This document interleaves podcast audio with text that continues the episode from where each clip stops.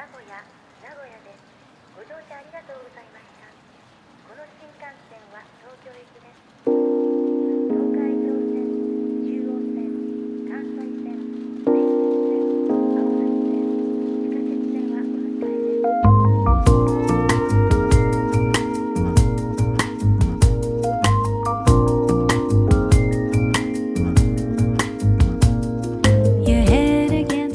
大家周一好，我是小伙子。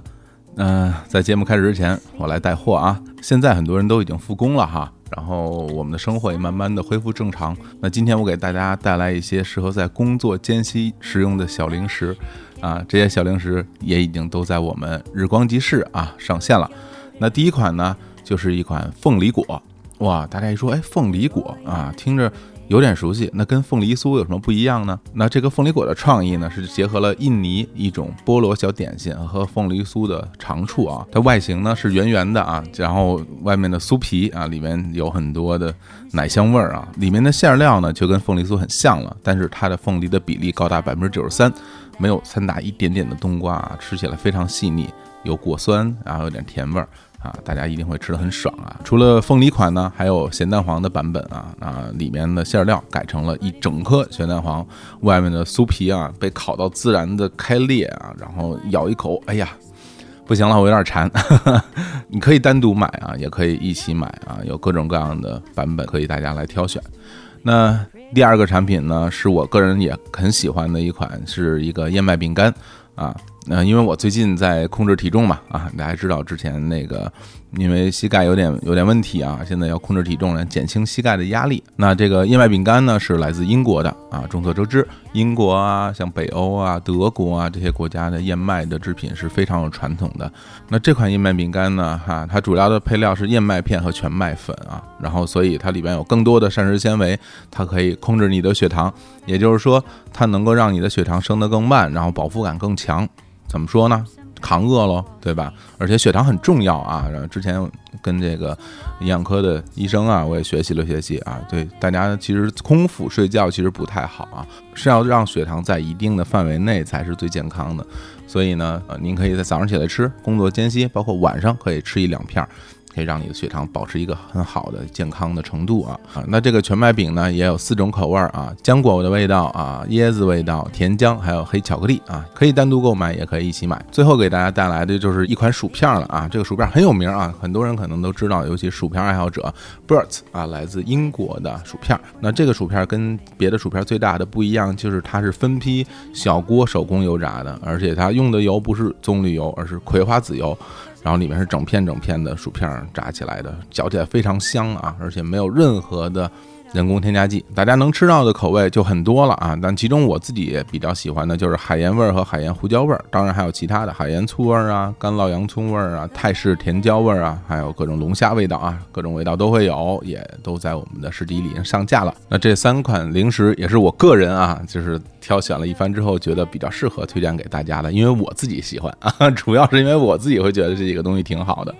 呃，同时我们最近还在我们的日光集市上架了三款酒，嗯，大大家也可以去看一看。那我在这儿呢就不细说了啊，这三款酒呢都是果酒啊，有柠檬口味的，还有蜜柑口味的，还有一款美酒啊，也是我也也是我喜欢的。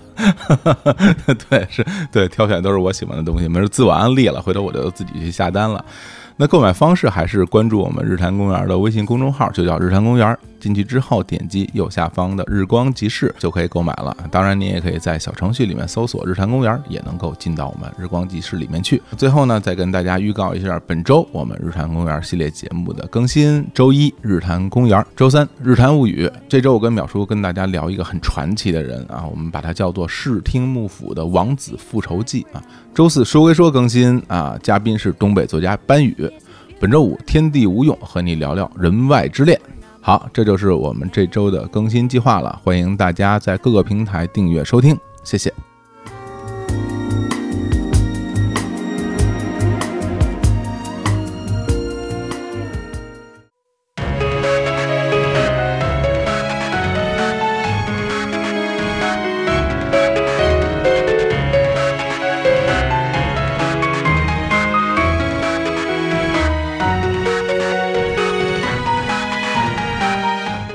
大家好，欢迎来到《日谈奇妙物语》，我是淼叔。我是李叔我。是小伙子，哎，我们今天这个啊，下山事件啊，三连发，嗯这个淼叔啊，老当益壮啊。哪儿跟哪儿突然就来这么一句，说实在的，这倒是夸人，就是夸的有点 有点具体。这个，对，但是啊，大家也不要过于高估淼叔的实力嘿，啊。我我在这儿给他给给他揭个底啊。哎呦这三期要真是一口气录下来的，那真是老当益壮。嗯，可惜，哎嘿嘿中间他停了一下。中间我停，不是那天李叔说录不了，录不了，出去了吗？跟我有什么关系啊？就那天我跟小伙子，我们两个人就说，哎，咱们戒指全给录完完了。然后李叔说，哎呀，我不行了，我不行了。然后结果把锅甩到我身上来，你们俩行，你们俩来啊、真是。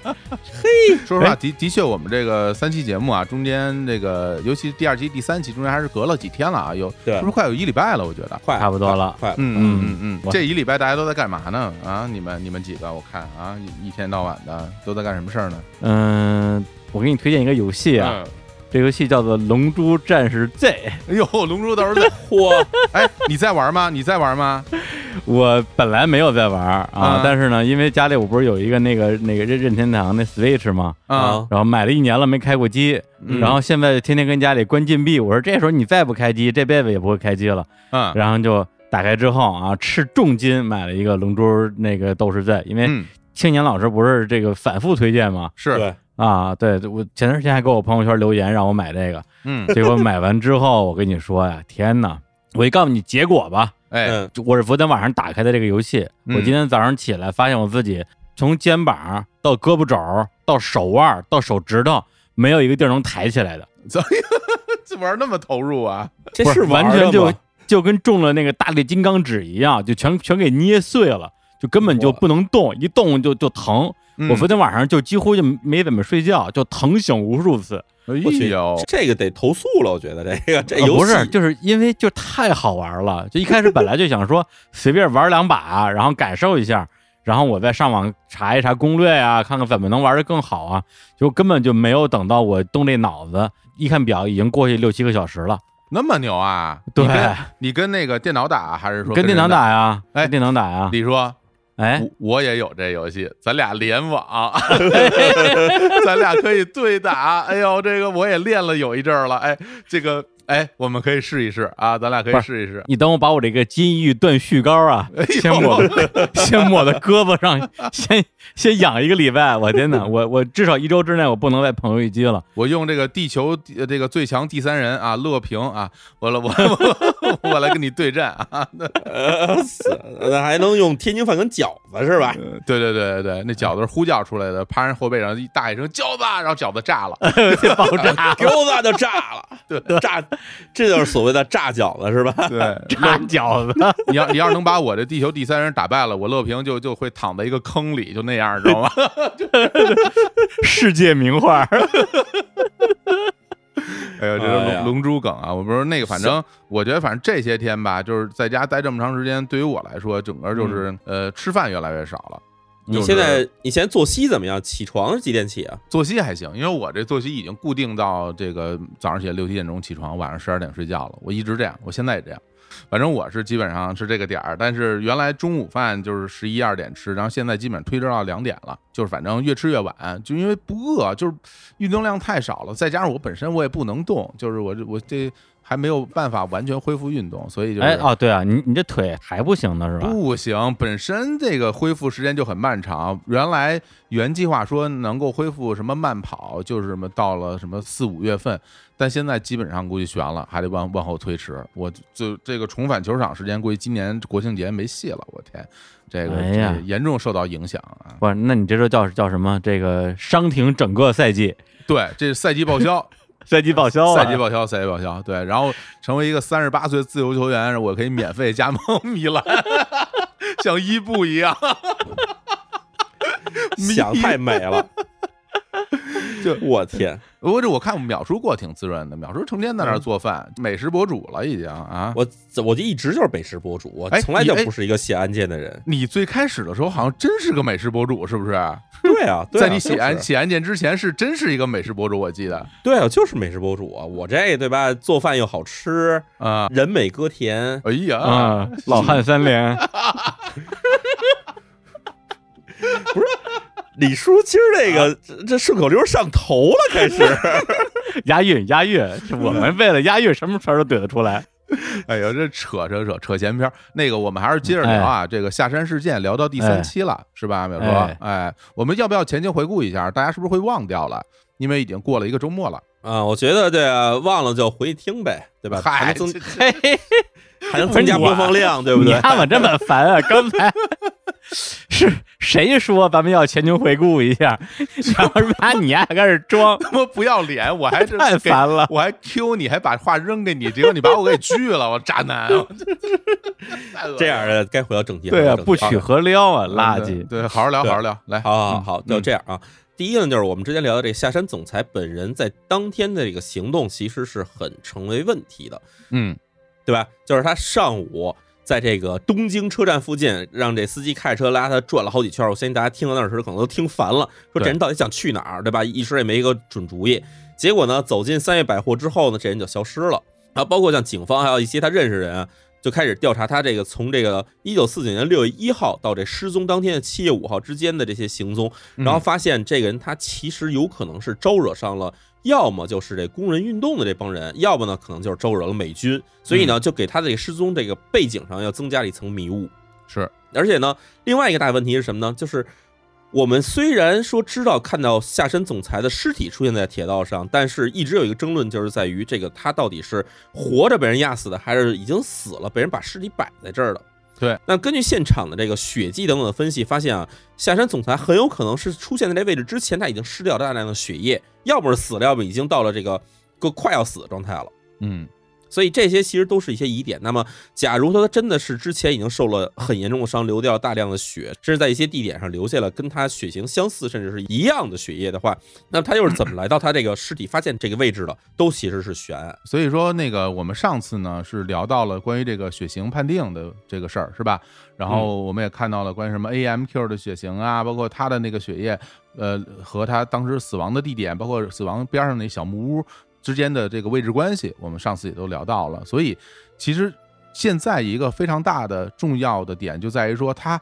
这个死亡当天他到底去了哪儿，干了什么，成为我们现在要探讨的一个谜团了。没错嗯。那么之前我们其实，在前面两期里面聊到说，知道的所有的信息都来自于官方所公布的调查信息。是，然而从这一期开始的话，其实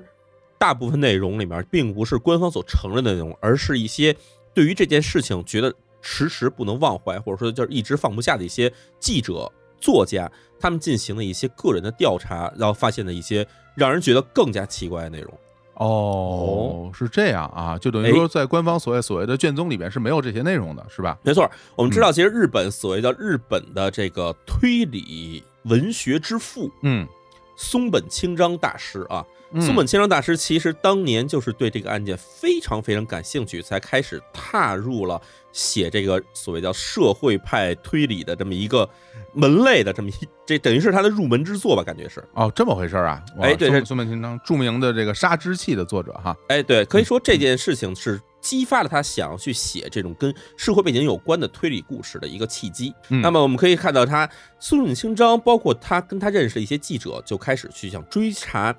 下山定则这个人在当天从这个三月百货的地下消失之后，他到底出现在了哪儿？于是呢，这些人嗯他们就可以说不厌其烦的去来到了这个发现尸体所在地的灵濑附近的一些住宅区，去向附近的人打听说，你们是不是见过长得像这个下山总裁的这么一个人？就找一下那有没有当时的目击者，是吧？对，那么这些人他们经过长期的调查啊，结果发现了一个惊讶的事实，就是在下山总裁失踪的七月五号当天的下午，嗯竟然有人见过下山总裁。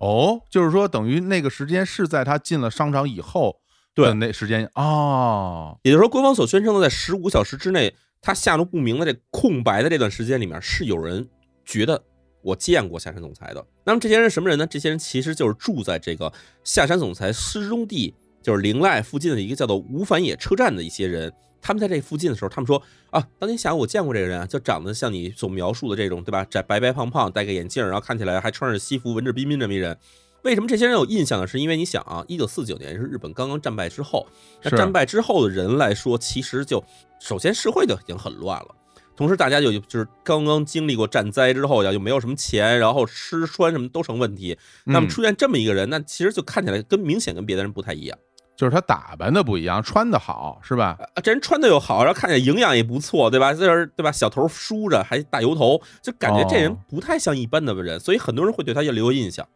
那个你说那个吴反野车站，它是距离灵濑比较近，还是距离他当时在那个东京站附近比较近呢？距离那灵濑很近，其实吴凡野就是在东京的东北角上这么一个小车站。这小车站附近啊住的基本都是当地的居民。呃，这些人反映的第一个情况啊，说是在当天下午的一点四十五分，嗯，然后看到有一个长得穿着跟下山定则一模一样的人，这人呢，他走出了这个吴凡野的车站，而且呢，他在车站之前问这个车站的这个工作人员说，这附近有没有旅馆？哦，哎，然后这个哦车站里这个工作人员呢，跟他聊天，肯定就记住这人长相了，而且呢，这人还给他指了指，说，哎，从这车站出去拐个弯儿，走不远就有一个地方叫莫广旅馆。于是，这个就是我们之前说这个像下山定则这个人呢，他在当天下午两点整的时候就来到了这莫广旅馆。嗯，然后莫广旅馆接待是一个莫这个旅馆里的老板娘，我们知道就是旅馆其实并不像我们想象这个中国那种那种招待所或者酒店，它其实是一种日式的那种就是老的木质的那种旅馆。哦，就是你可以在这儿住一晚上，也可以在这儿休息。所以呢，这个下山定则这个人，他在到了这个地方以后，跟这个老板娘说说，给我找间房间，我想在这儿就休息一会儿。于是呢，哎他就在这里边待过了整个下午，直到当天下午五点半的时候，才从这旅馆走了出来。哦，等于开了个钟点房，哎，开了个钟点房的样子。然后据这个旅馆老板娘回忆啊，说因为当时这个日式旅馆基本就是一间隔间一间隔间那种的，房子虽然不大呢，但是呢，它这感觉还挺舒适。然后老板娘去等这夏令德走了以后，她去收拾房间，发现这屋子里面的东西基本都没怎么变，只是这个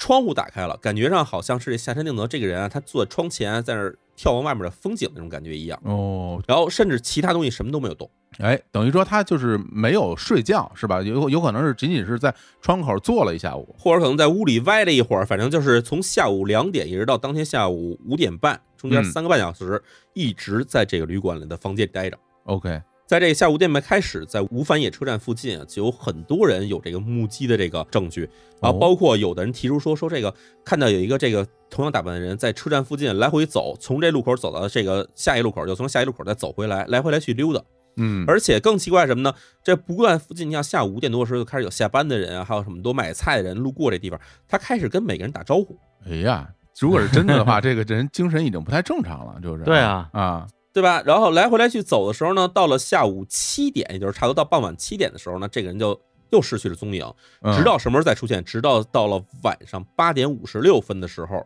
这时候有人看见说有一个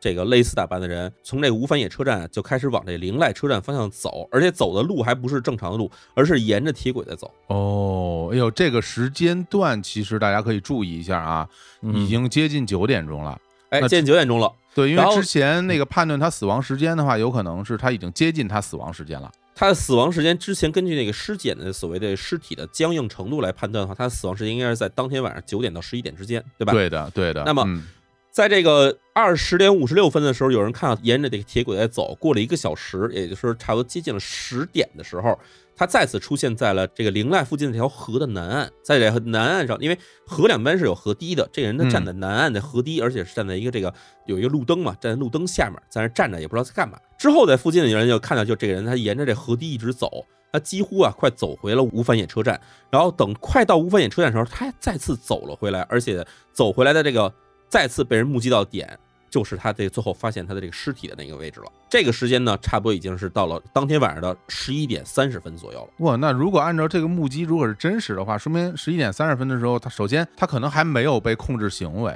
另外那个时候他还没死。哎，对，这些前提都是什么呢？这些前提都是这个人确实是下山定则，对对对，那么作家们就开始找到这个莫广旅馆这个老板娘啊，去问她说这个说那你形容一下这个客人到底长什么样？然后这老板娘她记得非常清晰，她说啊，这个客人大约来了，身高是一米七零左右，嗯然后呢有一个啤酒肚，长得还挺白的，而且这个两个眼睛上面这眉毛啊分的是有点开的，戴了一副圆眼镜，头发呀三七分，长相非常文雅。然后同时说到这个穿着的时候，他说说这个人第一他没戴帽子，没戴那种礼帽，穿着一件这个灰色西装，灰色西装里面是这白衬衫，白衬衫上面还系了一条领带，鞋子呢是那个美军的那种巧克力色的那种皮靴，然后同时呢他还穿着这个深蓝色的棉袜子，因为他到时候给钱嘛，掏出钱包，钱包是黑色皮的这种钱包。所有的描述都跟这个下山定则当天消失时候穿的衣服、带的东西是一模一样的。嗯，这个，哎呀，说实话，我听到他这段描述的时候，我有点怀疑，哎，你的怀疑是什么呢？就是因为那个之前也看过一些推理小说啊，包括玩过一些这个什么推理游戏，就是嗯，就感觉这目击者呃给出的目击证言，按理说不会这么详细，就是你说的非常对，就因为因为一般的一个目击者，比如说啊，比如说我嗯是、我是老板娘，然后呢，李叔来我这个宾馆，他来嗯来住宿，除非李叔是一个长得跟别人完全不一样、特别奇怪的人，我可能会嗯印象特别深。比如说李叔长发披肩。是吧？或者是破衣拉撒、光着膀子，类似于这种，我我能我可能觉得，哎，这我多看两眼。但一般的人，你很难去说你从头上下把他打量了一整遍，然后把他所有细节都记得住，这个有点奇怪。甚至连皮鞋、连棉袜的这些东西都能记得住，这其实很奇怪的。因为有时候我在街上也会，就是假如我带着一个朋友在街上走的时候，有时候我们会玩一游戏，就是我会突然问我这朋友说，刚才路过那人穿的什么衣服？嗯就是在大多数情况下，我们擦肩而过哎人，或者我们在路面上见过一个人，他从你正面走过去，然后你在想这人的所有细节的时候，往往这种细节是你臆造出来的细节。你明白我的意思吗？就是对，就是哦，对对对，人的记忆力其实是有有问题的，对对，就是你脑中是有一个印象，这印象有可能跟你的这个真实情况是完全不一样的。路过一个人，你我是最后我问说，哎，你刚才看见那人穿的那个外套什么颜色，里面什么衣服？然后我这朋友回答的东西，往往跟这个人的真实的衣服是完全不一样的。这我经常这么玩，所以我就有这个印象，就是一般人的观察力其实不会敏锐到这种程度，而且他的短期记忆力也不会好到这种程度。对，而且就是说，因为咱们有时候在大街上瞎溜达啊，也会这个端详啊那些跟自己擦肩而过的路人。对我觉得一般来讲，一个人身上你能记住一个特征就很不容易了。对，没错儿，没错儿。一般我们都会说，真哎，你看那大长腿，要不哎，你看那姑娘，这长头发姑娘，我可不是这意思，淼叔，你别曲解我啊。顶多就是这样，你不会说，嗯哎，你看那姑娘她穿那鞋上那铆钉，那鞋，对我觉得这个可能就很少见反正对我们来讲有点难。所以这个事情，当时这老板娘虽然回忆成这样，但是很多人觉得这老板娘回忆的有点过于详细了。同时呢，嗯这个认识夏山景泽的人呢，他们也提出一个问题，说这个老板娘问一下他，他这个收拾房间的时候还发现什么没有？这嗯屋子里烟灰缸里留下了什么东西没有？然后老板娘说，哎，烟灰缸里什么烟头都没有，连烟灰都没有。然后呢，这事儿很奇怪，因为下山定则这个人啊，他是一个烟瘾非常大的一个人。嗯，对，这个人他这个差不多一天要抽一整包烟，哦，那还行，哎，不是特别多啊。呃，对至少在我之上，所以啊，就这样一天要抽一整包烟的人来说的话，他在屋里闲坐一段时间不抽烟这种事情，其实很奇怪。没带火儿，那不可能，这旅馆里都是有那个准备好的火机和这个火柴之类的，这都是有准备好的。而且我这么跟你说吧，因为我是一个抽烟的人，我应该比较有发言权。就是嗯如果他想抽烟没带火，他一定马上去找火，就是哪怕他嗯屋子里没有，他也得跑到外边跟人要。而且就在你没事儿干，尤其是没事儿干的时候，往那儿一坐的时候，这三个小时你抽半包烟都是很有可能的。而且最大问题是什么？我跟你说，最大问题是什么？嗯就是抽烟的人实际上有一个心理的暗示，就是你看到烟灰缸的时候，你会想抽烟。啊 真的呀？这个，你跟你说，你问所有抽烟的人，他们都会有这个感觉，就是有两个情况会能激发出你突然想抽烟的嗯想法。第一个情况就是你看到烟灰缸的时候，你会想抽烟；第二情况是你看到别人抽烟的时候，你会想抽烟。是，感觉就像猫看见了猫砂盆儿，哎，这是 这是绝对跑不了的。哎，真的。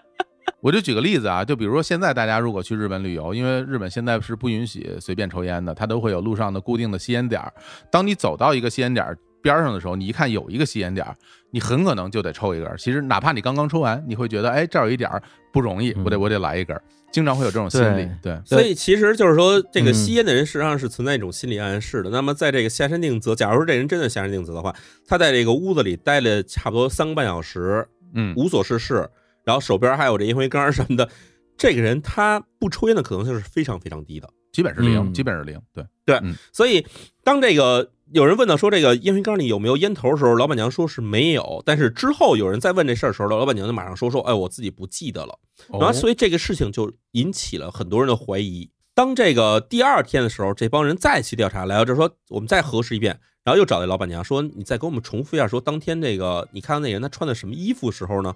然后这老板娘就说，哎，说我我已经记不清楚了。然后这调查员就说很奇怪，说你昨天说的很清楚，你怎么今天怎么记不住了呢？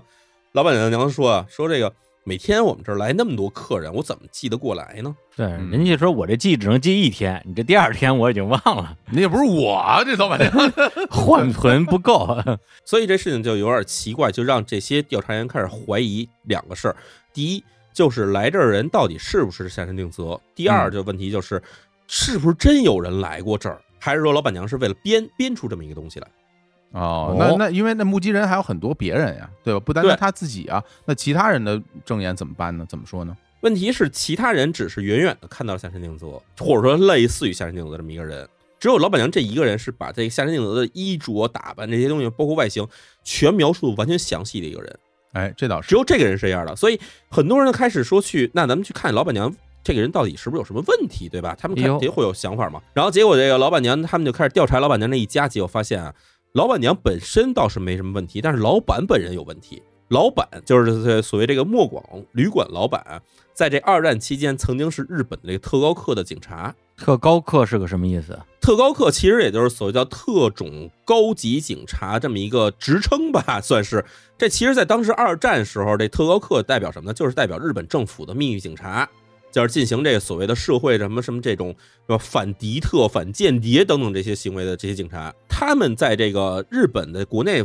干的事儿，就是抓捕这些这个这个什么同情共产主义呀、什么这个反战活动，就专门抓这些人的。所以，假如说从这个背景去推断的话，那么很有可能莫广旅馆老板他在这个战争之后也没有断掉自己跟特高课的联系。那么，假如说这个人是参与在这整个让这下山定则被害的这个阴谋之中的话，那这个人也是有这个动机的。明白嗯明白，说得通等于说制造了一个他在这个时间点在这儿的这么一个一个情况，对吧？哎，没错明，明白。那么就是这样，就是因为除了这个莫广屋老板娘她所提供的这些细节之外，其他所有的这个目击者，其实大部分提供的都是，我觉得这个人就是下山定则，我觉得他长得像。包括像什么这个车站的这个职员也好，包括这些在路上见到他路人也好，那么这些人可能看到的只是一个长得像夏山定则的这么一个人嗯，啊。我们假如再回到说，当天下午夏山定则在街上对吧，来回来去走，跟人不停打招呼，这人听起来感觉精神已经不正常了，或者精神已经到了很强的这种焦虑的情况下了。假如到这种情况下的话，那这个人假如真的是夏山定则，他又回到刚才的问题。抽烟的人进入焦虑的时候的最大明显的特征是什么呢？一根儿一根儿不停的抽。对对，会连着抽。哦，对哎，真是啊，真是啊。嗯，哎这我因为我自己没有过烟瘾，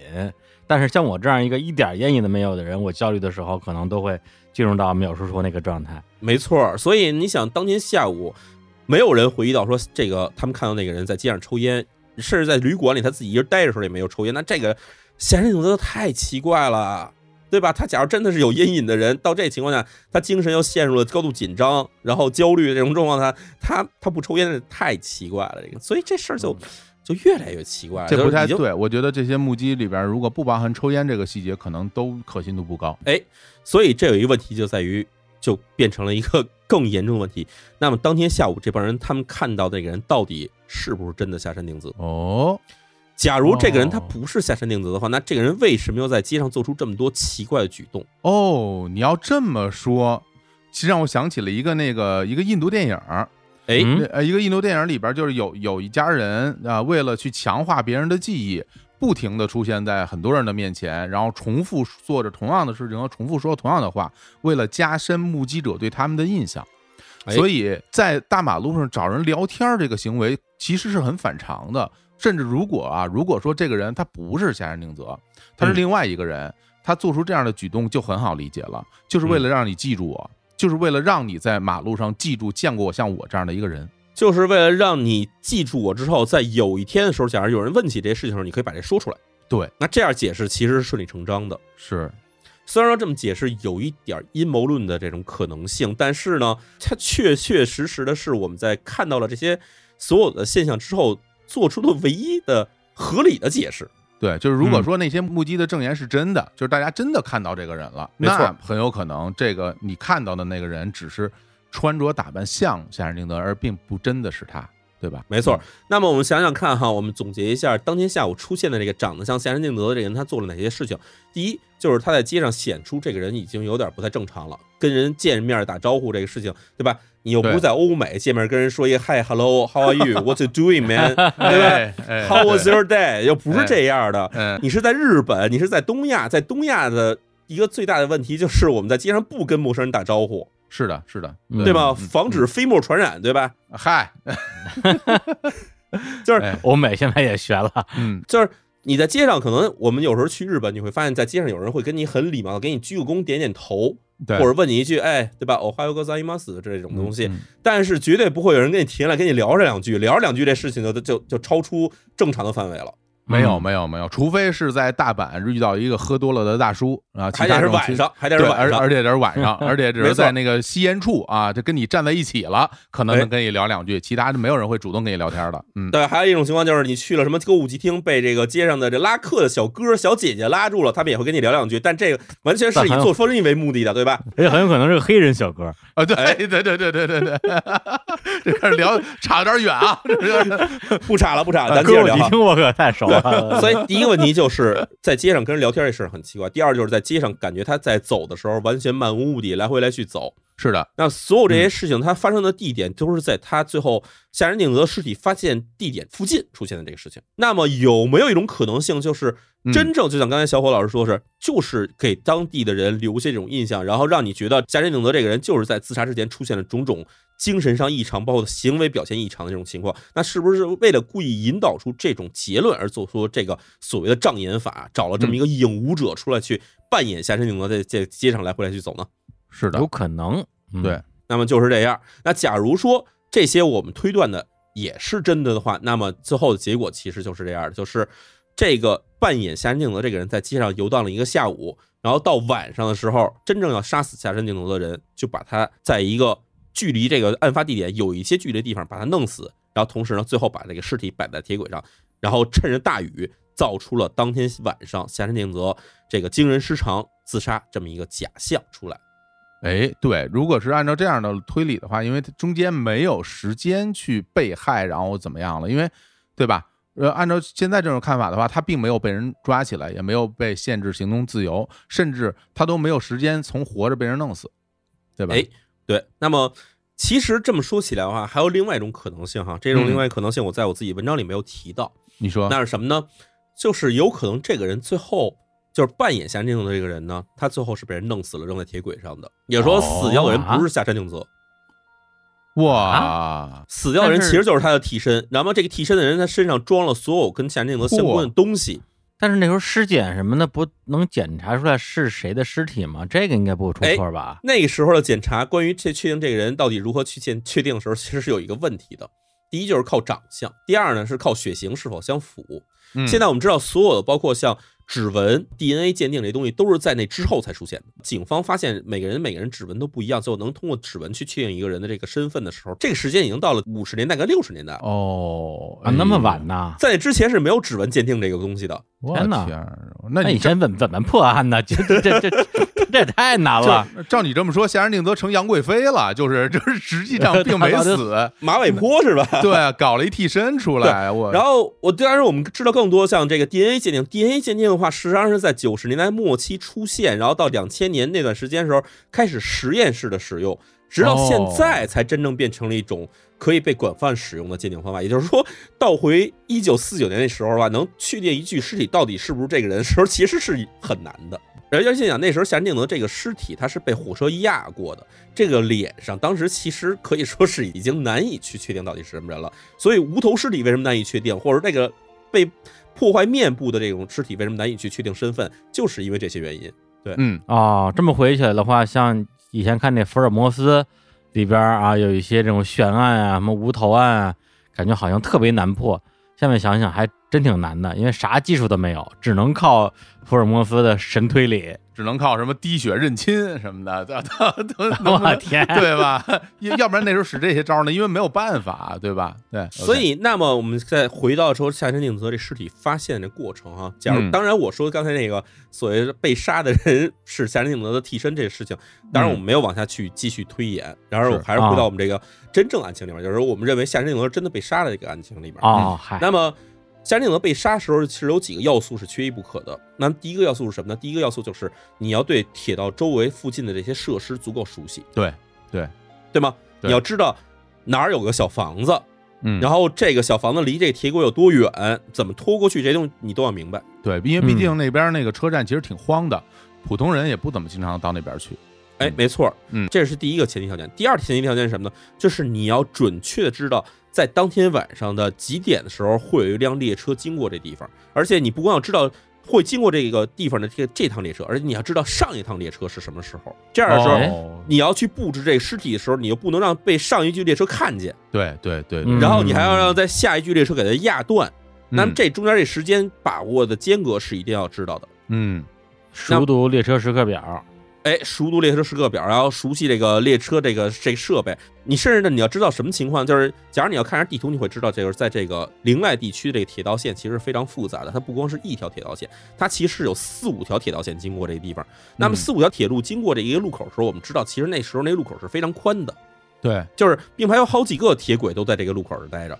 那么嗯下一趟车从哪个铁轨上过去，这你是要知道的。啊，这还真是啊，这要摆错了，这这可就乌龙对吧了。对吧？就是你像这五个铁轨在下面五分钟之内有一趟铁轨上会过了一辆车，这个车到底从哪铁轨上过，这个不是内部人员是很难了解到的。那么其实呢，我们也基本上从这个要点上就推测出了参与了这起事件或者谋划这起事件，在执行时候这些人他们的身份是什么呢？那很有可能就是在铁路内部的人。我觉得甚至有可能就是哦临赖站在这儿工作的人，因为他们是最熟的，对吧？你要不在这儿工作，你都很难知道这这辆车到底从哪个铁轨开过来。啊，这个车辆段的人肯定是知道的，然后嗯还有像这个去调配铁路的这个人，他肯定是知道，这些人调调度调度，对，调度调度还有车辆段这些人肯定他们都知道。那么这个车站的人也有可能知道嗯所有这些事情，那么就是一下把这个范围就缩小到了一个很小的范围，那就是这些人至少是铁路相关的人。那正好又是要被裁掉的人，对不对？哎，那么这样的话，我们就开始从这点开始推测哈，或者我们进行一些推理。嗯第一点是什么呢？第一点就是确实有工人觉得夏仁定则制定的这个裁员计划太混蛋了，所以呢，嗯他们就想联合起来，工会联合起来，把这个夏仁定则直接给除掉。说你除掉夏申定则对这裁员也没有什么影响，但是事实上还有一个影响，这影响什么呢？就是你假如把国铁总裁杀了的话，那么国铁这个机关肯定会陷入一团混乱，那么这个裁员计划有可能会被推迟。嗯，有可能，那么，假如说是这种情况的话，那是未免这个逻辑有点太直给了，对吧？它太直接了，谁都能看得出来到底这是、嗯这个完完全没有跳步。那么下一步是什么？怎么去想这个事情呢？那我们去想说，那有没有人会利用这件事情呢？是有人会利用这件事情的。谁呢？哎，什么人会利用这件事情呢？因为我们可以看到下山定则的被害是跟这个国铁裁员是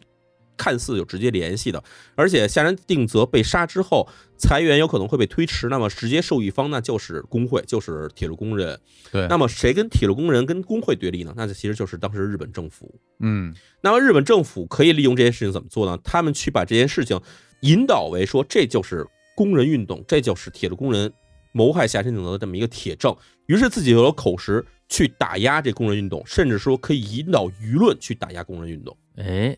嗯，好这是讲像也说得通啊。这是讲得通的，对吧？这就是多走了一步。那我们再多算一步，嗯这一步我相信其实很多人马上就能意识到说啊，那么政府很有可能是利用这件事情去打击工人运动。那么谁又可以去利用这件事呢？那反过来，其实那可能就是日本共产党跟日本的工会组织。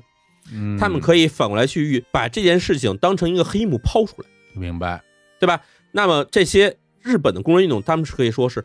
日本的政府为了把这件事情栽赃给工人运动，所以他们下手自己把自己的这个下山定则总裁除掉之后，然后甩锅给工人运动，目的就是为了除掉工人运动。那么嗯他们站出来说，这日本政府其实是有这个所谓叫自己黑吃黑的这么一个做法的。其实也就是说，工人运动是可以再反过来再用这个事情的。哎呀妈呀，那 这个可就无限循环了，哎，就变成了只只非我安安知我不知，你不知你不知鱼之乐了，对对对这就是所谓叫是现在大家网上说叫套娃嘛，对吧？对，套娃了，对对对，对也就是说一件事情，它的结果是下山总裁，也就是日本的国铁总裁被杀，但是可以利用这件事情去来回攻击的话，其实两方都可以利用这个事情。是的，对，一件事情可以被两方来回来去的互相去指责这个事情的话，那其实也就是说让这事情变成了一个无法解决的一个谜团了。两方就算说站出来去指责对方的话，也会让人对方是觉得说你这是在利用这件事情，你在吃人血馒头。嗯嗯嗯，对，反转反转再反转了，这已经啊，对哎哎嗯哎，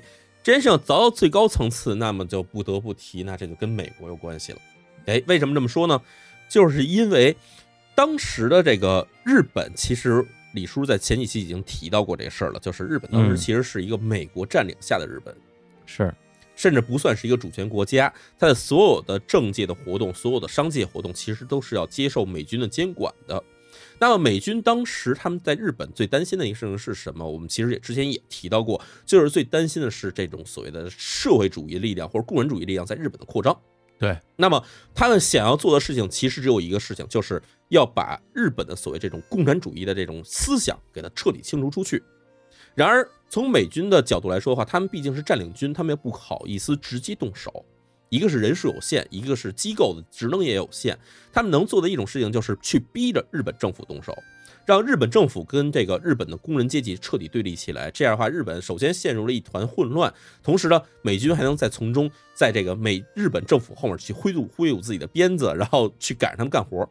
嗯，这其实是对于美军占领军来说的话，这是最有利的一种情况。他们自己不用干活，同时还可以逼着别人干活。你要不听话，我就给你换掉。你这个首相你不愿意去反共，不愿意去这个打击工人运动，那我们就给你换掉。他可以去随意的去更换自己的傀儡。那这个逻辑是正确的话，那么美军就在这事情里面，他们先去执行，自己下手把下山景泽除掉，因为嗯对于美国来人来说的话，杀掉一个日本官僚这事情其实并不难。杀完之后，他们把这锅先甩给日本工人运动，再甩给日本政府，然后让日本政府跟日本工人运动对立起来以后，他们从背后去鼓舞着这个日本政府去打压国内的这个亲共势力，打压国内的工人阶级的势力。那么这个事情其实嗯，在美军看起来是最想看到的一种情况。这就是最大的一盘棋了啊！趁火打劫嘛，是吧？先让你们乱起来，我做点事儿，让你们就彻底乱掉啊！哎然而这个事情还没有推到最高层次，我们再往上推一层。还有啊，还有啊，这是外星人的阴谋了吧？是不是已经？啊，我们再往上推一层是什么呢？就是我们想象一下，当时在这美军占领的日本的情况下的话，虽然说名义上是美军占领日本，然而其实还有很多在日本工作的这些美军，他们的目的并不是说真心实意的为美国政府所服务，他们的目的是为了给自己捞一些油水，捞一些利益。嗯那么这些人很有可能会通过自己在这个日本政府层次里面不同的这种关系，去把日本的一些资产据为己有。那么这里面他们侵吞最大目标是什么？我们想啊，日本在战前其实有很多这个看起来很棒的这种企业，比如说像金融行业，对吧？嗯还有像什么工业制造，因为毕竟它当然叫军需产业嘛，这些东西其实都是发展的非常磅礴的。然而在战后，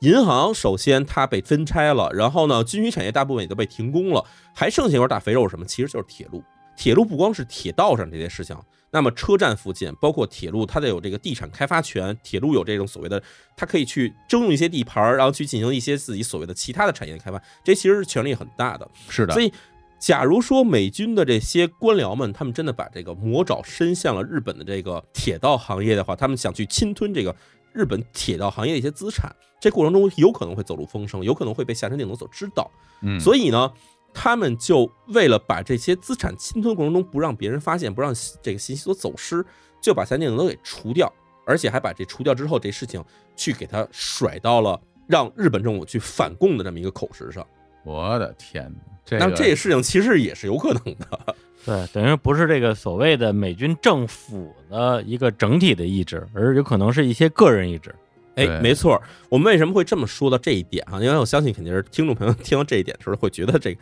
对吧？嗯你是不是推测的有点太过于深入了，或者有点太胡编了？这些事情，其实最开始我在了解的时候，我觉得也确实，对吧？你不用什么事儿都把这都弄成是美帝国主义的阴谋这种感觉，这种论调。然而，嗯你要在看当时这种特殊的历史条件下，那其实这种论调倒是有可能的。为什么这么说？就是因为当时虽然说在现场发现了一些血迹，但是日本政府没有这个技术去分析这些血迹跟下山定则的血型是否相同，于是他们去委托了这个美军的这个技术部门去进行鉴定。嗯那么去进行血型检测的是占领军这美军的这个部门，同时发现了现场残留的一些点点星星的，当时警方没有发现的血迹，甚至这个小木屋的血迹的这些线索的部门也是美军部门。就理论上说，如果说所有的检测全都在美军这儿的话，那相当于说能够披露出什么样的一些消息出来，完全是受他们控制的。哎，是这样的。那我们想象一看啊，当时在现场说下了大雨，然后现场没留遗留什么血迹，那么为什么在铁路上的那些血迹没有被大雨冲掉呢？这其实是一个很奇怪的事情，对吧？对，嗯对吗？尸体在那儿没有血，结果尸体拖过来路上那些血却大雨冲刷下没有洗掉。那这个公布出来这些东西，其实也会让人觉得说，那美军是不是在有意识的公布一些他们想公布出来的信息？那么这时候我们就不得不去看看，说这个到底是美军的什么部门去负责的这些分析。对吧？我们一想象美军呢，可能就是这个，对吧？谢尔曼坦克，然后美国大兵，那不是这样。当时在日本占领的这些美军，其实是分出很多部门的，其中有一个部门，他们就进行了这个血型的分析。这个部门叫什么呢？叫 G 二部门，全称啊叫做这个联合国军最高司令官总司令部参谋二部。这名字很长啊，这级别听起来很高啊，这个啊，哎这个级别听起来很高。然后呢，负责这个部门的这个内容，它虽然叫参谋二部，也就是说它跟参谋一部不一样。参谋一部是干嘛？参谋一部是负责去收集日本当时的这个政府、外交和经济上的情报，这其实是一个部门。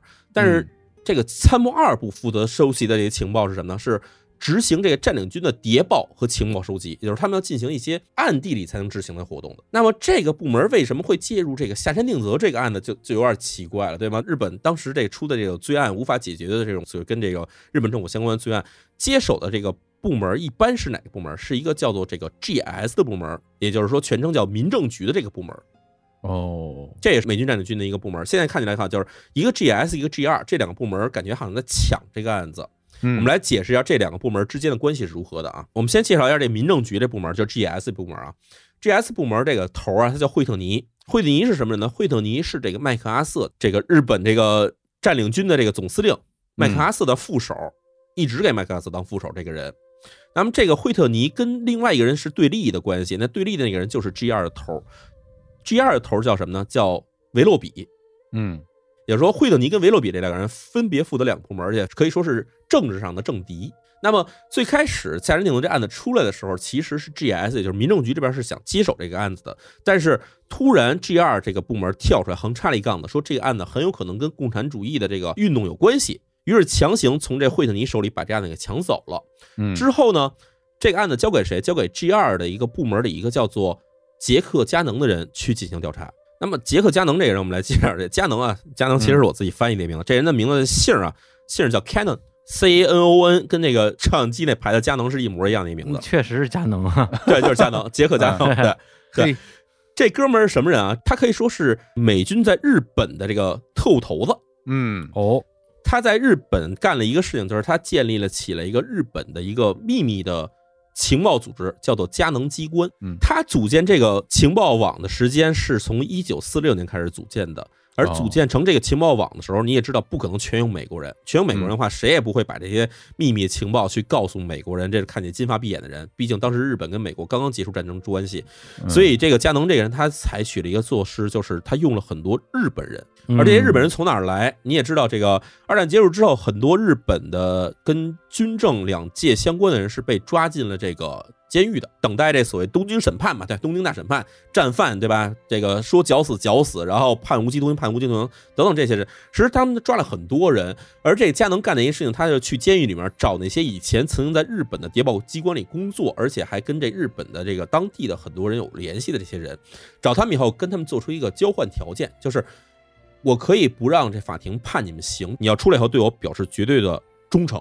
你要给我工作。哦原对吧来如此，你跟我这儿干活就免你不死呗，就这意思。哎，对，就是啊假如你要不配合我的话，那我就把你当年在这个全世界干的这些事情给你抖露出来，然后判你死刑。他找这些人啊，可以说其实这些人跟中国人民都是有深仇大恨的，因为很多人都是当时在中国的北京、上海等等地方进行长期的谍报活动的一些大特务。哦，哟，这跟那什么《长安十二时辰》里边哈，到这什么死牢里边捞一个人出来给我干活，其实是一个逻辑。是一个逻辑，哎是一个逻辑。哎而且你也知道，其实因为日本当时的很多这种特务机关的这些人，他们在中国做了一些事情是是很肮脏的，非常肮脏的一些事儿，对吧？对所以这些人他们也知道自己就算不是死刑，很有可能也会面临一个长期的判罚。于是，在这个佳能这个美军这个军官找他们的时候，很多人都表示出来说，对吧？只要能饶我不死，能还我自由，那么你出来让我干什么，我给你干什么。嗯于是呢，佳能这个人就从当时的这个关押战犯的这监狱里面。提出了当时曾经这战前啊，曾经在中国沈阳、北京、上海等地潜伏大特务，给他们提出来以后，让他们成立了各个自的小组，嗯，这些小组都有名字的啊，日高小组、石板小组、伊藤小组。日高这个人当时就是在中国的北京，然后热河一带活动的大特务。哦伊藤这个人呢是在当时上海地区活动的大特务，嗯而这个石板后面会提到啊，石板这个人他史是哪个史？就是那个弓箭的弓矢的矢，板就是木板的板啊。嗯石板这人叫石板玄，玄就是那个玄烨的玄啊。嗯石板玄这人当时在二战之前是在中国东北长期盘踞、长期潜伏的一个人，专门进行就是去等于是一方面去破坏中国东北的这些所谓的抗日活动，还有一方面他就等于是要去给日本政府去搜刮更多的这个信息，嗯，搜搜刮更多的钱财，甚至他在一定程度上参与了七三幺部队的一些活动。嚯，哇，哎呀，这绝对是战争罪犯了。必须死啊！这个人啊，哎，这哥们儿在二战之后就被这个捷克加能给收入了手下，成立了石板小组。那么这石板小组呢，他必须得有一个明面的名字，他们就起了一个公司名字，叫做亚细亚产业株式会社。我听着跟黑帮似的哈，就是哎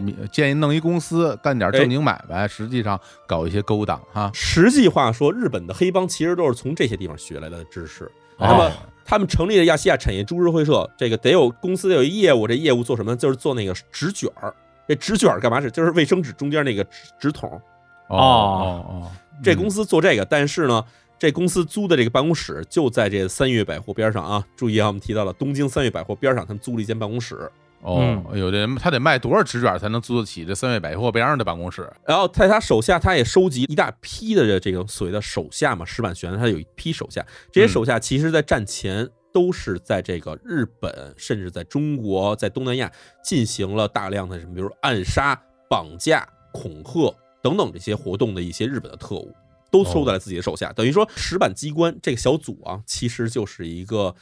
很危险的一个替美国人专干脏活的一帮人。明白？哎那么石板玄究竟跟这起案件有什么关系呢？这其实是从这个六十年代，就是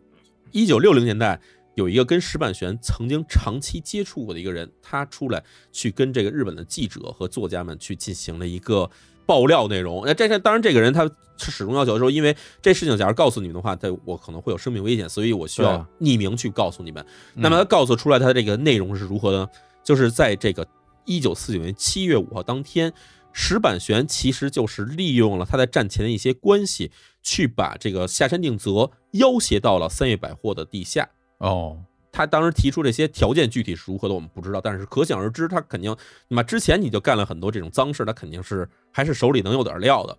他用了一些方法，把下山定则要挟到了这个三月百货地下之后，从那时候开始就把夏山景德等于是给软禁起来、绑架起来了。嗯之后，他们利用这个，你也知道，我们之前说过，三月百货地下那个地铁站其实出口非常之多，他们就用这种某一个出口，把这个下山定则悄悄就带到了三月百货旁边自己那个亚细亚产业株式会社的办公室里头去了。啊哦，也就是他根本就不需要坐这个车去任何地方，直接就在站边上。哎，小口出来，把他带到自己办公室里，然后用这个注射器打了一种麻醉剂，把这个下山定则弄昏之后，把他的全身血液全放光了。哎呀，之后下一步就是如何把这夏天德的尸体运到现场。那我们知道，你把一个死人这尸体，你无论是开车也好，还是怎么样也好，你给他弄到现场的时候，肯定会被人目击到。那么只有一种方法是不被人看到的，是什么呢？就是利用美军的运输车。嗯，因为当时美军已经占领了东京以后，他们有很多战略物资是需要通过铁路去进行运输的，所以在铁路上事实上是给美军有这个运输专线使用的，就是在某一时间段里某条线只能供美军的这个车辆驶过。嗯，那么这些车辆是不受日本的这个所谓铁路局的监管的，而且内容里面藏什么东西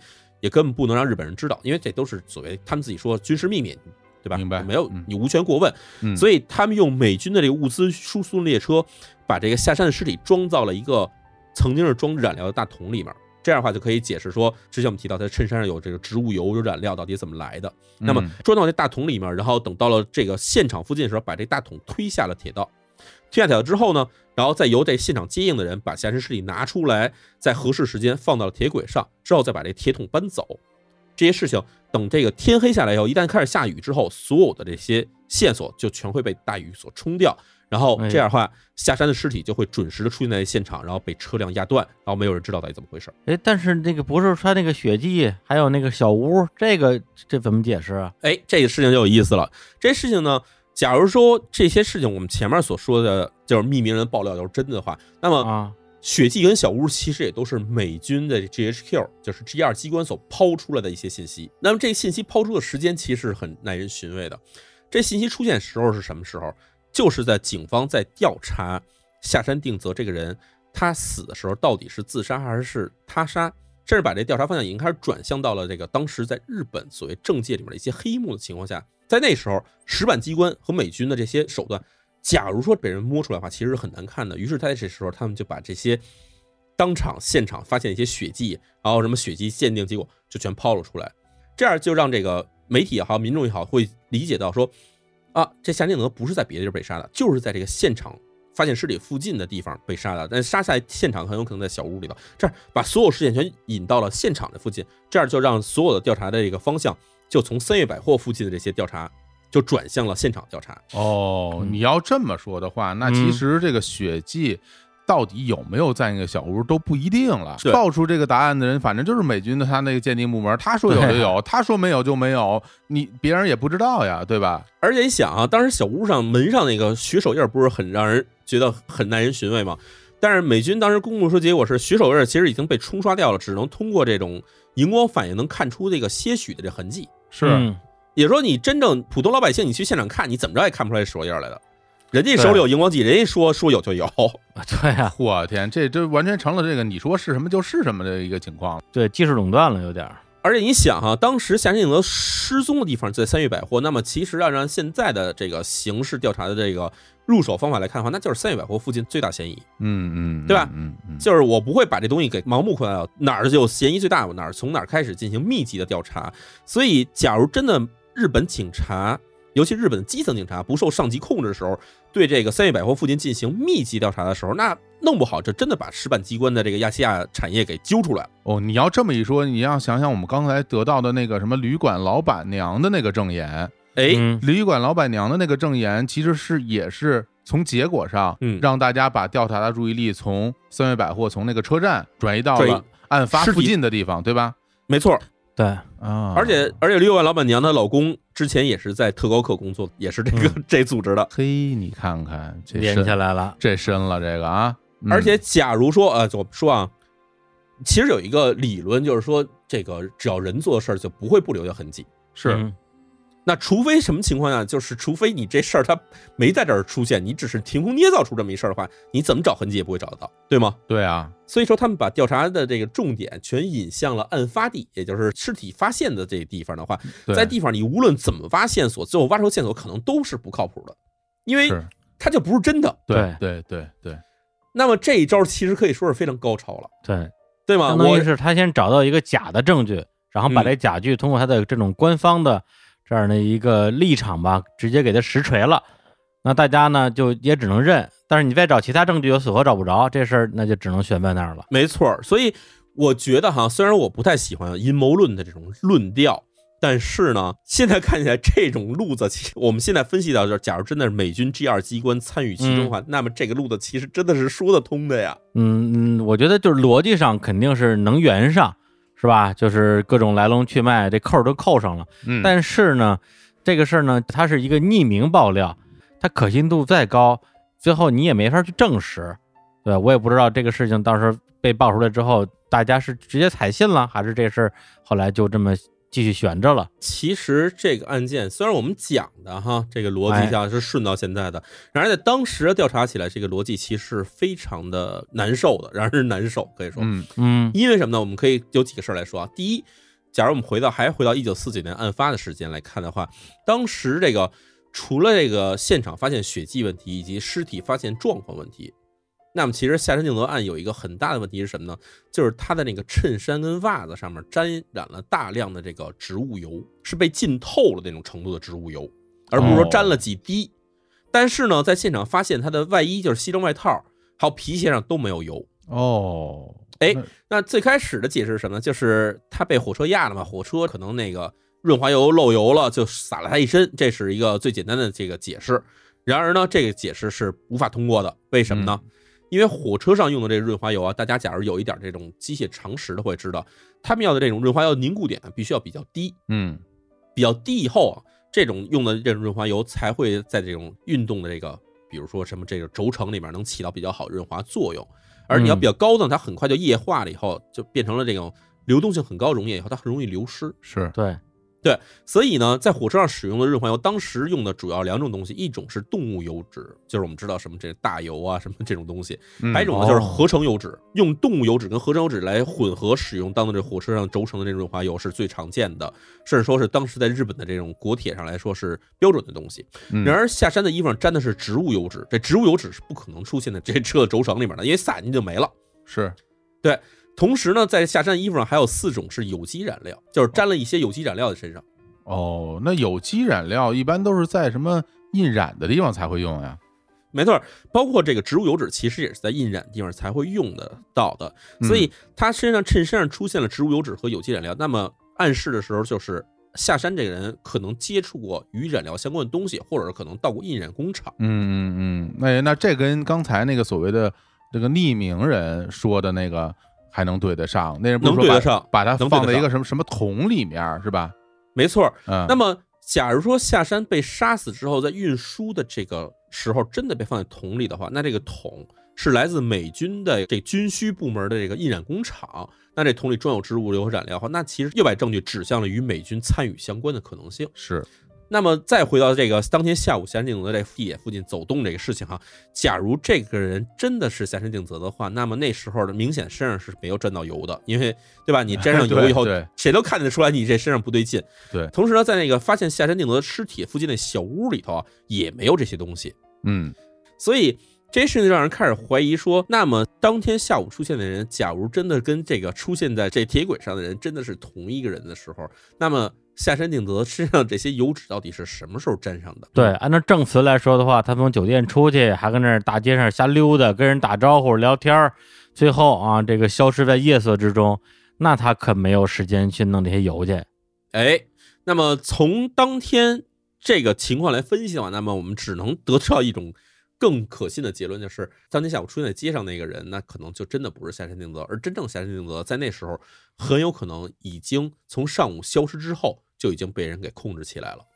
对，嗯，所以这件事情说到现在为止哈，我们再回到一九四九年那个时间点来看的话，其实日本警方对这件事情最终的调查结果的这个所谓处理，可以说是非常草率的。嗯案件发生时候是一九四九年的六月一号，那么日本警方什么时候拿出这件案件的结论的呢？一九四九年十二月三十一号，也就是说刚刚过了六个月，日本警方就把这个案件宣布告破了。嗯告破结果是什么呢？宣布下山定则是自杀的。哦啊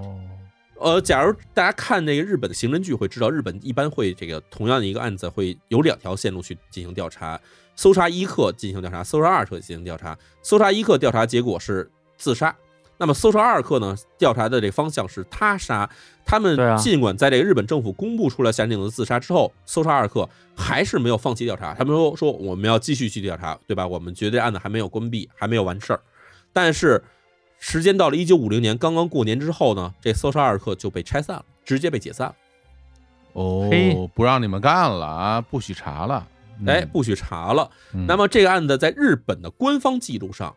到了一九六四年的七月六号，这件事情就算是宣告了这个所谓的事件的时效成立了。嗯也就是说，即便这起案件真的是他杀，那么这起案件到这时间也不用再进行调查了，因为你抓住人也没用了。所以在日本政府的处理的角度来看的话，是第一它是回避的，第二是很暧昧的。一九六四年七月六号这事件时效成立之后呢，下山定则被害案也就成为了日本从这个二战之后到目前为止最大的悬案之一。嗯，那等于说日本官方给出的这个结案就是自杀，对吧？对，自杀，自杀结论。对，对，然后那那个对于说日本的民众啊，因为咱们在这儿聊了半天啊，咱们嗯甭管是这阴谋论那阴谋论，这个分析那分析，就是对于日本老百姓来说，他们是怎么来看待这个事儿的呢？我们其实可以把这个日本的民间的力量去理解为日本老百姓对这事情的一个看法。是，我们也刚才提到过，就是在日本警方停止调查之后，还是有很多的记者、媒体人，还有像作家嗯松本清张这样的人，他们继续投入大量热情去进行调查这件事情。也就是说，这件事情其实我们之后看到的很多爆料，包括后来看到的很多收集到新的证据，其实都是由这些民间的力量所挖掘出来的。嗯也就是说，其实民间是不相信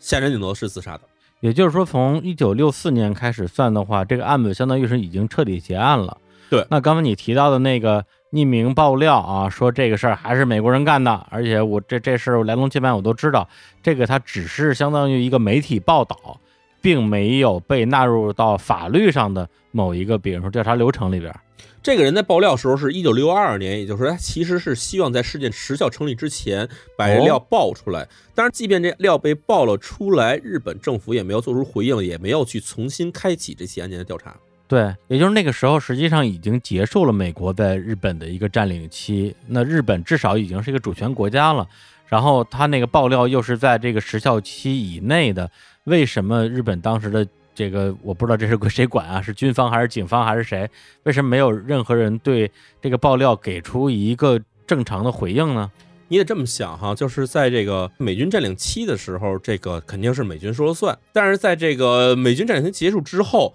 一九六零年代这个开始登上日本政坛的这个日本首相，第一个呢是池田勇人。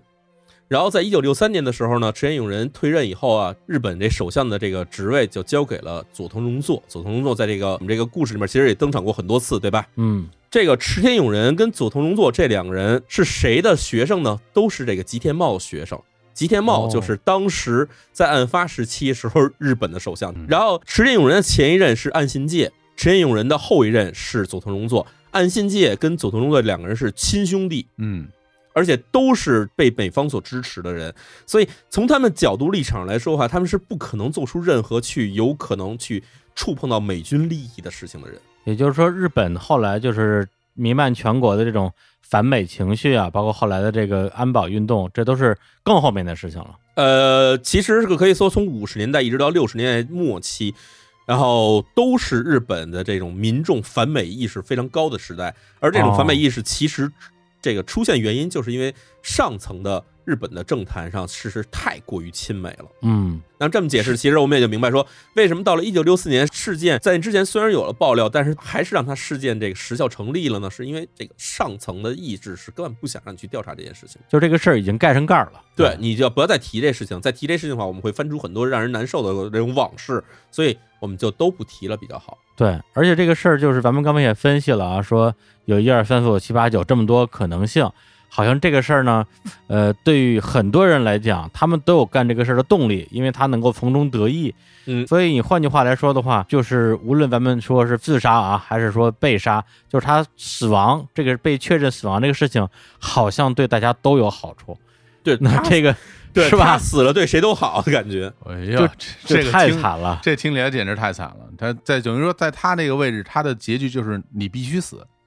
哎没错。所以我们再说一下这个事件之后的很多人的这个下场吧。第一，我们还是说一下这个佳能机关。相信大家刚才听完这些事情，觉得这佳能机关实在是感觉，对吧？作恶多端，是吧？对啊，嗯，实际上，这个佳能机关虽然说在这个夏人事件里面感觉上是出了大力的，但是呢，他们在日本的活动时间并不长。嗯在事件发生之后，仅仅过两年，到了一九五一年的时候，他们做了一起就是反苏联间谍的一个事件。嗯他们找了一日本的一个小说家，这小说家虽然不是很有名气啊，他是姓鲁地。他们呢就把这个人抓起来，说这个人是苏联间谍。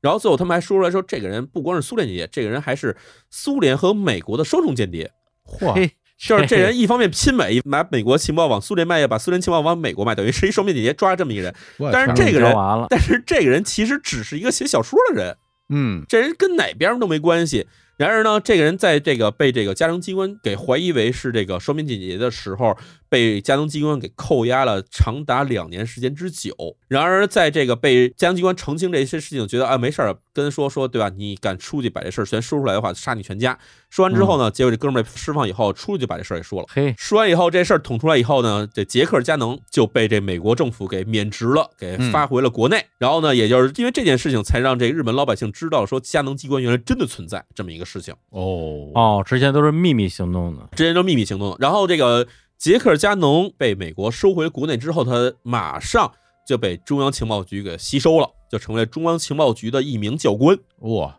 然后这个杰克加农之后啊，这个在中央情报局里面干时间不长之后，他又从这个中央情报局里出来，成为了一名专门研究这个子弹的制造军火的一名这个企业家，而且呢还发了大财。嘿，那，这人感觉好像人生很成功，但是到了一九八一年，这哥们儿自己在自己家里的时候，突然发现莫名其妙突然死了。这警方发现他尸体的时候，发现胸口上有两个大洞，当胸打了两枪。但是呢，他的这个死是自杀还是他杀，同样也是不明了的。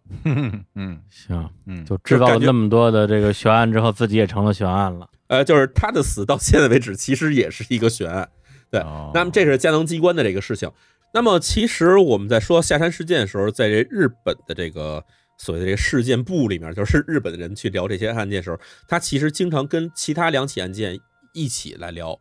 那其他两起案件呢，一个叫做三鹰事件，另外一个呢叫做松川事件。下山事件、松川事件，然后三鹰事件这三个人加起来呢，被称为日本国铁的三大神秘事件。那另外那两个是也是这种杀人的吗？还是？哦，另外两个其实是跟这个车辆相关的事件。我们先说一下三鹰事件哈。三鹰事件发生时间是什么时候呢？是一九四九年的七月十五号。哦，离得非常近啊。哎，下山总裁失踪时间是一九四九年七月五号，对啊，然后尸体被发现的时候，一九四九年七月六号。在他这个被杀的前后这段时间，实际上就是日本国铁进行了这个所谓大裁员的时期嘛。嗯然后时间差不多过了一周左右以后，到了一九四九年七月十五号的这个晚上九点二十三分的时候，这日本国铁就是现在的所谓 JR 的那个三鹰车站。三鹰车站其实大家都听说过三鹰美术馆，对吧？嗯，对吧？吉卜力的那个博物馆这些地方。那么这个地方就是在大家可能会坐车的时候会去到这个三鹰车站下车，那就是这个地方所出的事情。在当天晚上的时候，一辆这个列车本来是应该停在这个车辆这个车辆段的这个铁道上的，在车辆段铁道这个这铁道的尽头是有一个这个叫做停车器的东西。我不知道大家见过没见过，就是铁道走尽头有一个看起来跟大弹簧是一个玩意儿。这大弹簧呢，其实就是目的就是你车减速减到这儿以后，呱唧停住，然后把车停在这儿。但是呢，这辆车并没有这样去执行，而是以这个时速六十公里的速度呢，直接就撞上了这个停车器，而且呢，撞上以后，这车直接就出轨了。这车直接出轨以后，就这这车整个翻出去了以后，从这个铁轨翻出去之后还不算，还就跑到路面上，啊，跑到公路上了是吗？不是跑到了住宅区和商店街里。我天哪，所以死多少人啊？当场直接压死六名民众，同时还有二十名民众负了重伤。哦，那非常大的交通事故了。而这事情最奇怪是什么呢？听起来好像是有一个人故意的开着车去报复社会的感觉，对吧？然而嗯这辆车在当时出事的时候，车上没有一个人，全是空的，无人驾啊车上，没人无人驾驶，啊，司机都没有。哎，没有司机。哦，所以这事件调查结果我们就不用说讲的太复杂了。嗯这事件调查结果就是日本的国铁，包括日本的政府，直接把这些事情指向了就是日本的这个铁路工人中的共产党员。去策划这起恐怖袭击的这种这么一个行为，所以最后这些事情，他们抓起了一共十名共产党，嗯，然后就等于是对他们进行这个准备进行强行起诉。结果有一个人说：“说我当天我根本就不在东京，我这人我当时在广岛呢，你凭什么去把我抓起来说就要判我呢？结果这哥们儿是等于免于起诉，其余的九名全部被提起了公诉，而且被判了刑。哦，就是说，这个感觉上，对吧？你不光指向把这件事情指向了这工人阶级，甚至直接指向了工人阶级中的这些共产主义分子。那么这个事情，它就反映了说，这个政府其实对于这个当时的这个反共的这个动态，其实是已经已经提到了很高的这种层次上了。明白？嗯那另外一个呢？另外一起案件呢，就是松川事件。松川事件发生的地方不是东京了，前面我们说两个事件都在东京，对吧？嗯，最后一个事件它发生的地方其实是在这个福岛县的这个松川町。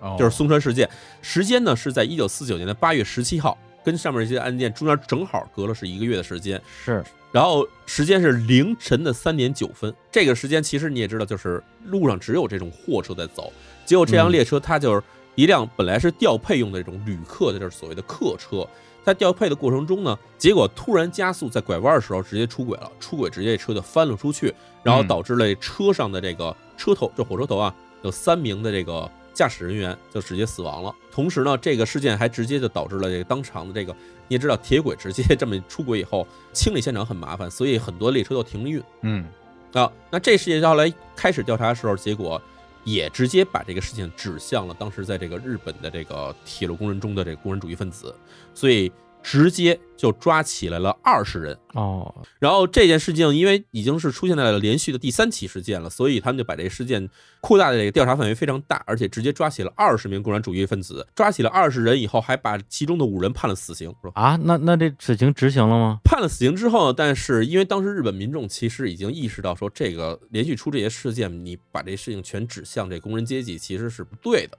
或者说是可疑的吧？太可疑了，就是你明明的这边工人阶级在受苦，然后再被你们剥削，然后同时你还不停的把这锅往工人阶级身上甩，所以有很多人站了出来去支持这些铁路工人，觉得说这事情完全没调查清楚，你就就匆匆的抓了这么多人，还判了死刑，所以很多人都站起来去支持这件事，包括这日本的一些这种这个媒体杂志都开始去把这事情进行报道，然后嗯支持这些人里面有著名的有包括什么人啊？松本清张，这我们就不用说了。松本清张本来就是一个这个这很同情这个工人运动作家，同时还有很著名的人就是川端康成，然后吉川英治，吉川英治跟川端康成这两个大文豪站出来，嗯那对吧？大家都开始支持这些人以后，最后日本政府就面临一个问题，就是我们这事情要真的就坚持判死刑的话，有可能就导致了知识分子跟我们也大对立。嗯，所以以最终的结果是什么样呢？到一九六三年的时候，这起案件到了这个日本的最高法院进行了重审，然后全员宣告无罪。啊，就这第三个这个事件，对，第三个松川事件，松川事件是一个，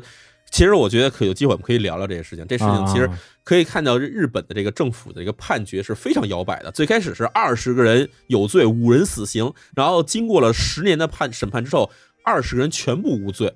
所以这事情就你一个国家的司法机构怎么能如此的朝令夕改，对吧？对，对，感觉更像是某种这种政治势力的妥协吧？对，就是我需要你当犯人，你就给我当犯人的感觉。就等于嗯从一个什么恐怖行为改成了一个交通事故了，这完全呃，其实看起来这件事件其并并不是简单的交通事故，我们有机会是啊其实可以好好聊这事儿。好的嗯松川事件其实是一个明显的人为的事故，但是人为的这个人，包括前面我们说三鹰事件，其实也是一个人为事故。所有在这些事故之后被认为是这件事情真正促成这起这个大事故发生的人，其实都与我们之前提到的佳能机关是有联系的。我一想就是他们干的，我跟你说。哎，小伙老师就激动了，你你你你真的，我这听半天，我告诉你，这所有的坏事都是那什么，那佳能那那那孙子佳能对，就是那孙子弄的。最后，然后他就被人干掉了，对吧？黑吃黑是吧？狗咬狗一嘴毛，你说真的 就这，这这气死我了。这不是好东西啊！这美国人都不是好东西啊！对对对，哎就是都都是那佳能，就是那佳能干的啊！不要以为起个日本人名儿你就能干点好事儿。就实话说，杰克佳能这个人其实身上是埋藏了太多太多的谜团了。对，他在日本的日本战后时期，促成了日本的。假如说我们我们也站在日本的这种进步左派的作家的角度来看，包括松本清张，包括川本康成，当然我很乐意跟松本清张站在一起，我特别乐意跟川本康成站在一起啊。你们都是文豪嘛，是吧？哎呦，这这淼叔跟跟这几位还敢相提并论，就还美了。哎哎呦呦，我的天！淼叔突然对着镜头开始捋胡子了。对对，我要把我猫弄过来，我的猫，对吧？我是猫，这事儿啊，就是我，因为刚才我我听淼叔也也也讲了讲，等于说日本的老百姓整体来讲，好像都是比较认为这事儿就是美国人干的。没错。直到今天是吧？对，直到今天，对，其实我们可以从嗯很多文艺作品里都看到这种类似的这种题材，一遍遍提到，一遍遍写到嘛。是因为刚才你提那三本清章那个作品我没看过，但是日本的这个漫画作品对这个事件其实也多有影射。嗯像之前啊，有一个非常著名的日本漫画家叫浦泽直树嗯啊，他应该说是距离现在最近的一个大长篇吧，那个《Billy Bat》对哎，里边其实就有一个相当长的段落，就是关于这个下山事件的，对，有非常直接的描写。另外还有一个在国内可能知名度稍微低一点的一个作品，是来自于漫画家手冢治虫啊，漫画之神的一个应该很老的作品了，它是七二七三年在日本的那个杂志上连载的一个作品。后来就是也出了单行本，一共出了三本，叫《棋子》，棋是奇怪的奇。那个漫画我也是咱们在录这个呃案子的过程之中，我去看了一下，真好看。我觉得这个手冢大神真是一一个挖不完的宝藏。每一次你觉得你对他已经足够了解的时候，你发现我靠，这儿还藏着一神作呢，对吧？他讲的其实就是啊，在日本在战后啊，有一家这个相当于日本的农村的那种大地主吧，他们家有有几个儿子啊，这个二儿子呢就是二战的士兵，相当于是回来了，回到家乡。然后呢，回家之后发现家里这个这家庭关系非常的混乱。他的父亲啊，就是一个有点像什么什么桔梗店老板那样的一个啊，特别的贪财啊，守财奴哎，守财奴，而且特别好色。然后他的大哥呢，跟他爸基本上性格一模一样。他回家之后发现家里多了一个三岁的妹妹，然后就特奇怪，说说我我妈都那么大岁数了，怎么又生一妹妹啊？后来发现这妹妹是他爹跟他嫂子生的。然后结果这个妹妹呢，后来就被他就是这个这个二儿子叫天外人朗，呃，关进了地窖，关了十多年。为什么？就是因为他妹妹不小心目击到了他去做一件事儿，而这件事儿是什么呢？就是因为他之前打仗的时候被美军给俘虏了，俘虏了之后，相当于就加入了美军的那个组织。回来之后给他派了一个任务，就是让他把一个尸体放在铁道上，让火车压断。而且就是里边看的那个那个情节，就跟咱们讲的这个一模一样。甚至里边还出现了那个铁道部长，只不过他名字不叫下山啊，叫双川，就改了个名字，但是其他的所有的台词一模一样。然后还有一个美国人跑过去就冲他嚷嚷说：“这个铁路不是日本的铁路，是我的私人铁路。”嚯，然后，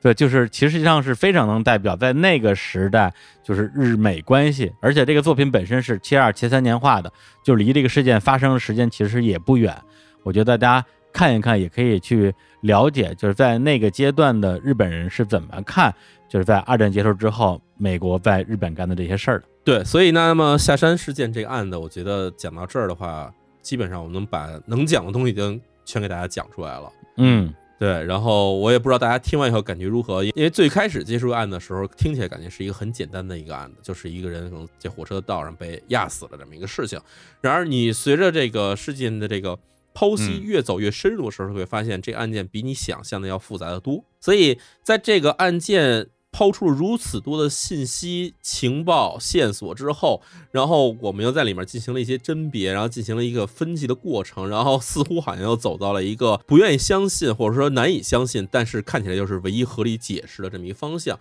用柯南的话说，那可能就是真相只有一个。然而这件事情的真相，恐怕我们人类是永远无法得知。然后这也就变成了我最开始为什么说开始对这种犯罪和推理相关的内容写作感兴趣的一个主要原因。我觉得可能就是从这件事情所被引起的。我并不是说想去抄袭松本清张的想法啊，但其实可以说，这个下山事件的写作对我来说，其实是第一个长篇写作的一个尝试。然后当时可能在这个知乎的那个专栏上，包括自己的公众号连载，也差不多连载了得有个四五篇、五六篇的样子。在这过程中，我发现其实是很令人愉悦的，就是你能把一个事情知道了很多信息以后，你能把一些假的信息或者错误信息排除掉，然后去找出真正的有价值的，或者说是能够给你导出一个合理的解释的这种信息。其实这过程是很有一种成就感吧，可以说。对，因为之前看秒叔的案子，更多的是写这个所谓人杀人嘛，包括你一些剖析也都是罪犯的心理或者受害者的心理。嗯那这一次呢，其实我们更多的分析不是在某一个个人身上，呃，应该说是不同的力量之间的博弈，以及他们背后的一些逻辑，包括其实到现在很多我们身边的朋友也好，我们听众也好，其实搞不清楚日本跟美国到底关系怎么样。对我觉得这个节目实际上也是揭开了历史的一个小小的一角吧。对，有时候我们其实想事情的时候，会把事情想的比较简单，就是比如说我们在这个相关事件里面提到的说那几个推理一二三四五，第一个推理是说这个事儿对他最有益，所以就是他干的，就是一个特别简单的因果关系。然后后面我们都会想，哎，那既然对他有利，那别人可以利用他；那既然别人可以利用他，那我也可以利用他。很多事情就会变得很复杂。那其实对于说人与人之间关系，甚至上升到国与国之间关系，都不是那么简单。说我跟他关系好，我跟他关系不好，我跟他是敌对的，我跟他是友好的，其实都不是这么简单的一或者二的关系。我觉得它里面都是包含着很多历史原因、当前的原因，还有很多利益相相关的很多很多很复杂的东西。所以这个也让。至少是我吧，在思考问题的时候会去多想一些，比如说你看到的真相是不是就是真的是这样，对吧？它到底是因为什么？它的原因是它理由是什么？其实我觉得这个会让大家在做思考的时候养成一种能够多想几步的思维习惯。我我觉得这也是一个很好的事儿。对，没错儿。其实就像在我们的案件里面有一些线索，我们其实拿出了一个这种解释吧，就是这美军的 G 二机关其实就是想让你看看这些线索，才把这些线索给你拿出来的。甚至这些线索真正抛出目的，就是为了去诱导你，去引导你去往奇怪方向去想，往这种不正确方向去想。那假如真的是这样的话，那么就可以去可想而知的，在我们生活中的很多问题、很多情况。我们在进行分析的时候，就无法去盲目相信一些显而易见被拿出来的这种事实了。对，所以就基于这么多可能性，我觉得大家也可以去试着去摆脱一种啊很容易陷入的二元论，就包括我们去看一些新闻的时候，很容易就好像哎非左即右，非黑即白，非好即坏，非敌即友，或者某一个国家呀，要不然就是全是好人，要不然就全是坏人。呃，但实际上世界并不是那个样子的。哎行，那那个淼叔最后给我们带来带来一首什么歌呢？呃，就让大家意外一点哈，我嗯来哎推荐一首这个追兵临琴的歌曲。哎，太意外了。哎，这首歌我虽然说是一首这个非常它非常火爆的一首歌曲，但是呢，我们好像从来没在这节目里放过。然后我挑的一个版本呢，也是一个比较新的这个混音的版本。嗯，歌的名字叫做《Marunochi Sadistic》，丸之内的施虐狂。哎呀，哎，行，那我们就在这首歌里边儿，啊，结束这期的节目。嗯，还是大家啊，去关注日常公园的呃微博啊、微信都叫日坛公园还有好多人，这这都二零二零年了，还有人问问秒叔的微信公号叫什么？叫李淼啊。哎，对，就是哎李淼，对，还有这个我们日坛物语啊，好多人不知道说日坛物语在哪儿听，您去各个平台搜一下就能找到了啊。嗯对，很多人在日坛公园的这个其他的节目底下留言说，这个日坛物语的节目在哪儿？日坛物语节目当然是日坛物语了。就是吧？好嘞，哎，好，那我们跟大家说再见，拜拜。拜拜拜拜。